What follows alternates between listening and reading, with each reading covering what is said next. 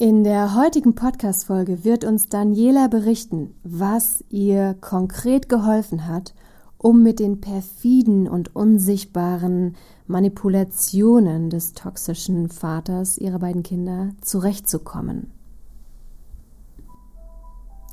Schön, dass du da bist. Mein Name ist Hanna Christina Pantke und ich zeige dir in diesem Podcast die Gefährlichkeit des so unsichtbaren und nicht greifbaren seelischen Missbrauch. Aber noch viel wichtiger, ich zeige dir Schritte daraus und wie du dir ein glückliches und harmonisches Leben erschaffen kannst. Lass uns loslegen. Dein Podcast für dein Seelenheil.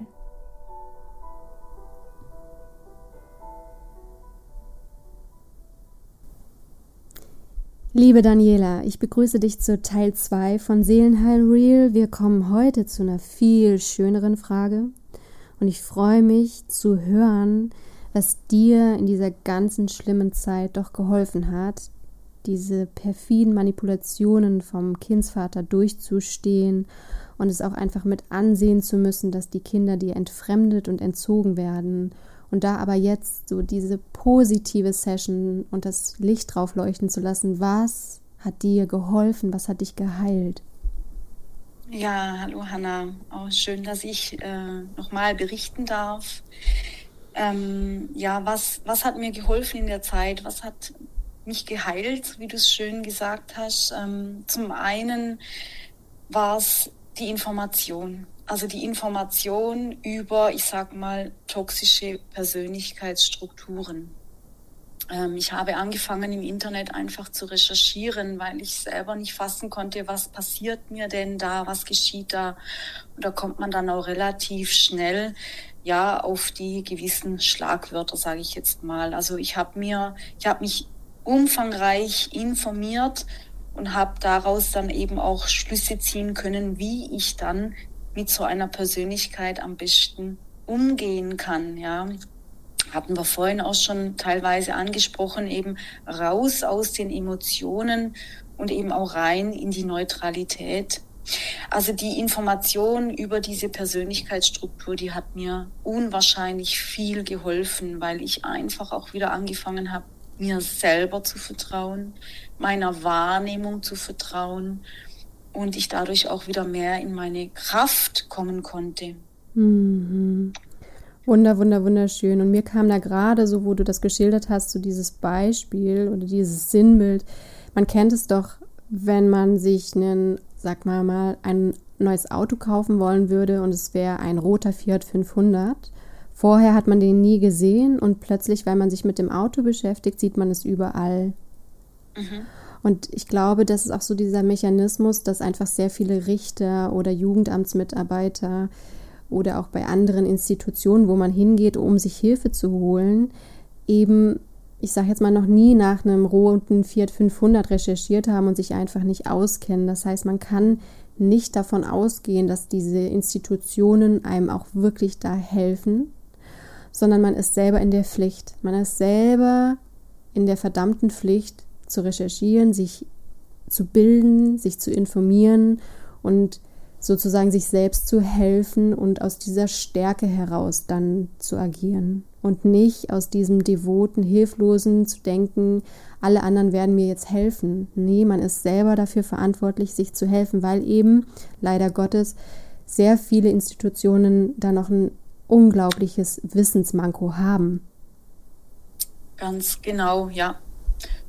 Und als ich dann auch wieder mehr in meine Kraft gekommen bin, sage ich jetzt mal, ähm, habe ich dann auch wirklich vehement diesem Herrn vom Jugendamt, mit dem ich ja dann schlussendlich auch wirklich gute Erfahrungen gemacht habe, ähm, habe ich informiert. Ich habe ihm dann die Fakten geliefert, entsprechend E-Mails geliefert, immer wieder über unsere Geschehnisse informiert und ähm, er wurde für mich dann auch wirklich eine ganz, ganz wichtige Ansprechperson dadurch, weil er es dann selber auch im Laufe der Zeit erkannt hat.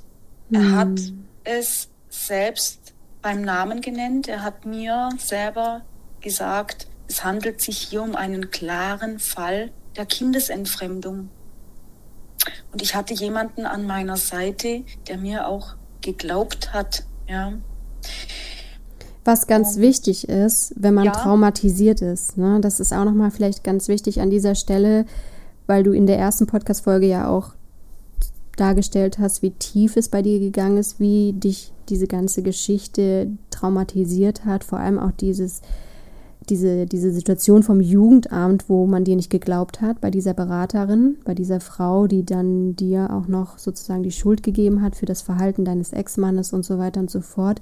Und Traumatisierungen, die entstehen ja dadurch, dass man alleine gelassen ist, dass man eben keine Ansprechpartnerin hat und mit diesen heftigen Erlebnissen alleine auf sich geschmissen ist. Wenn man Ansprechpartner hätte, würde keine Traumatisierung geschehen, egal wie schlimm ein Vorfall ist. Eine Traumatisierung entsteht dadurch, dass man eben keine Ansprechpartner hat und ohnmächtig in dieser Hilflosigkeit alleine verweilt. Ne?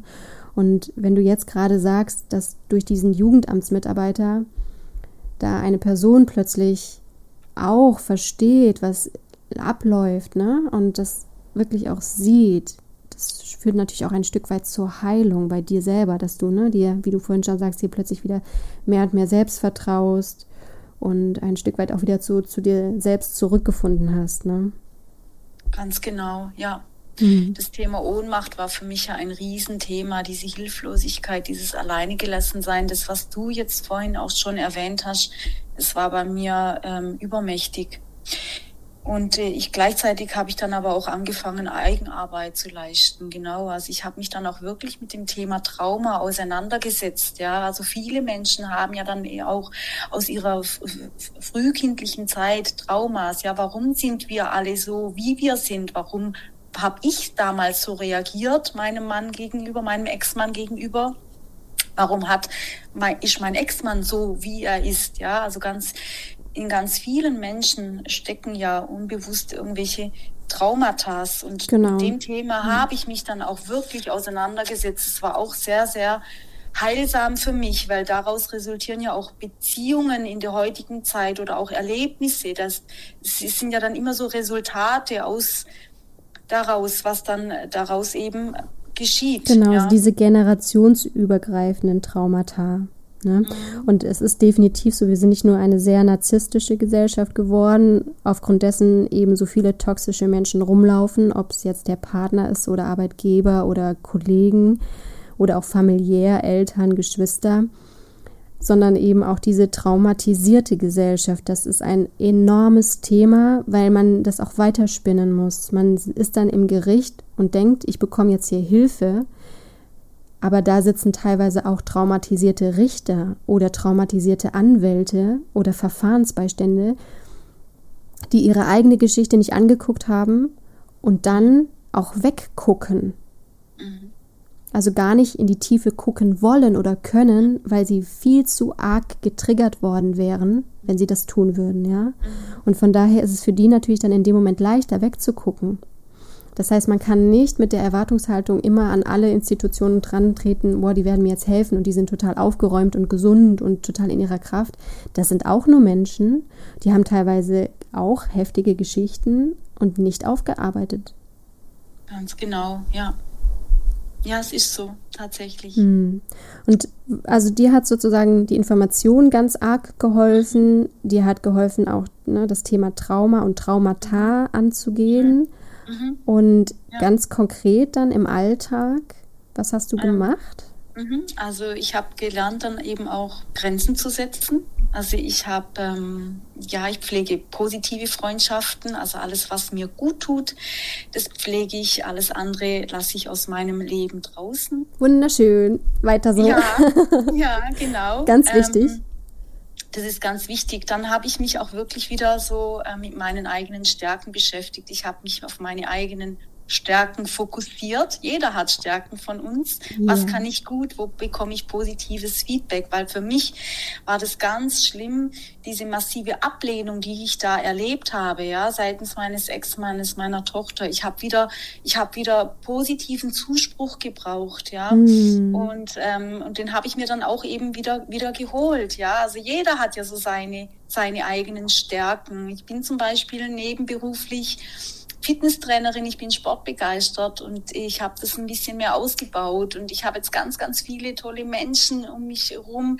die meine Gesundheitskurse besuchen und von denen ich ganz viel Feedback, Feedback bekomme. Und das gibt mir unwahrscheinlich viel Kraft, ja. Ähm, also das ja, klingt wundervoll. Wunder, ja, wunder, mein wundervoll. Selbstbewusstsein ist dadurch gestiegen, die Selbstwirksamkeit, ja. Äh, Selbstwirksamkeit. Also ich habe auch wieder mehr Souveränität entwickelt, ja. Hm. Und ähm, das hat mir einfach sehr, sehr gut getan, ja. Also der Weg, sich mit sich selbst zu beschäftigen und sich selber Raum und Zeit zu nehmen, das ist auf jeden Fall ein guter. Mhm. Wow, vielleicht kannst du ja für unsere Zuhörer uns einige Shownotes zur Verfügung stellen, also Bücher, die dir gut getan haben mhm. oder Webseiten, wo du deine Informationen her hast, wo du so vielleicht ein, zwei Webseiten uns empfehlen kannst.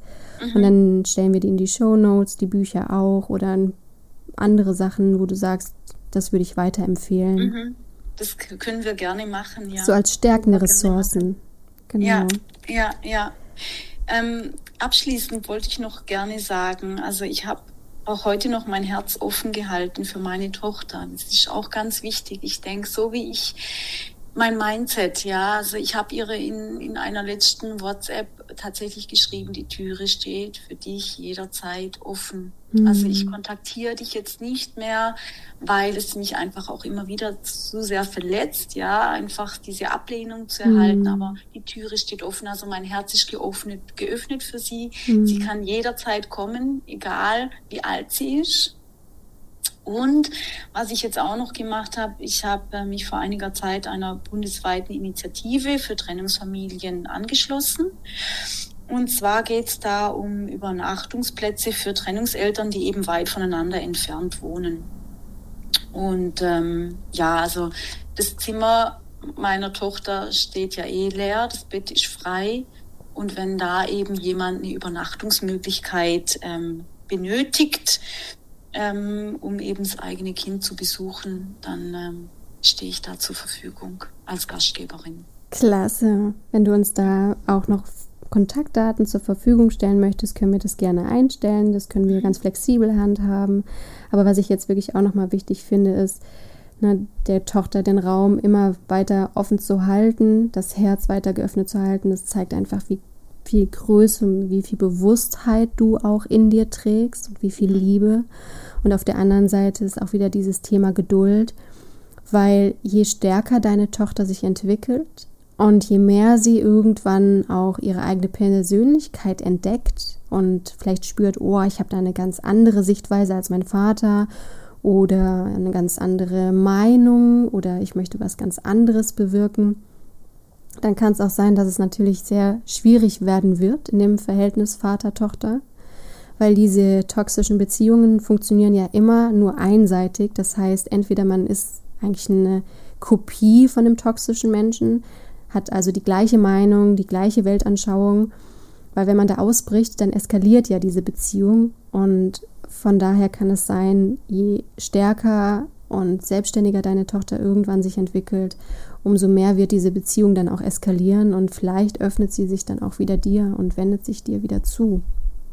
Das wäre natürlich sehr schön und mein größter Wunsch. Ich wünsche es dir auch von Herzen und wir darf, dürfen einfach Vertrauen haben, dass alles, alles, alles gut wird. Und wenn es noch nicht gut ist, dann ist es noch nicht das Ende, wie es immer so schön heißt. Ganz genau, ja. Warte ab und es sind ja noch einige Jahre vor euch, wo sich viel, viel, viel, viel, viel, viel, viel wandeln darf. Mhm. Ja. Liebe Daniela, dann sind wir hier am Ende. Es war eine wunder wunderschöne Folge mit dir und ich glaube, unsere Zuhörer können sich sehr viele Impulse mitnehmen. Und dir wünsche ich jetzt von Herzen erstmal noch weiterhin gute Heilung und es ist einfach unglaublich schön zu sehen, wie toll du dich entwickelt hast. Und aus diesem Danke. Schlamassel, wie hart oder es auch immer war, wie schön und kraftvoll du daraus jetzt emporgestiegen bist. Dankeschön, liebe Hanna. Also dann, mach's gut. Ja, du auch. Ich wünsche dir jetzt von Herzen, dass du dich mit deiner Ohnmacht und mit deiner Hilflosigkeit durch meinen Podcast nicht mehr alleine fühlst und dass du die tiefe Gewissheit spürst, dass es ganz viele Menschen gibt, die sich auch mit dem Seelenaspekt auskennen und dir zur Seite stehen werden. Hab den Mut und die Kraft, Schritt für Schritt aus deinem seelischen Missbrauch auszusteigen. Und du wirst sehen, je mehr du aus dem seelischen Missbrauch aussteigst, umso schöner, glücklicher und erfolgreicher wird dein Leben werden. Für weitere Informationen lade ich dich herzlich ein, auf meiner Homepage www.hannapantke.de vorbeizuschauen oder auf meinem Instagram-Kanal Hanna Christina Pantke.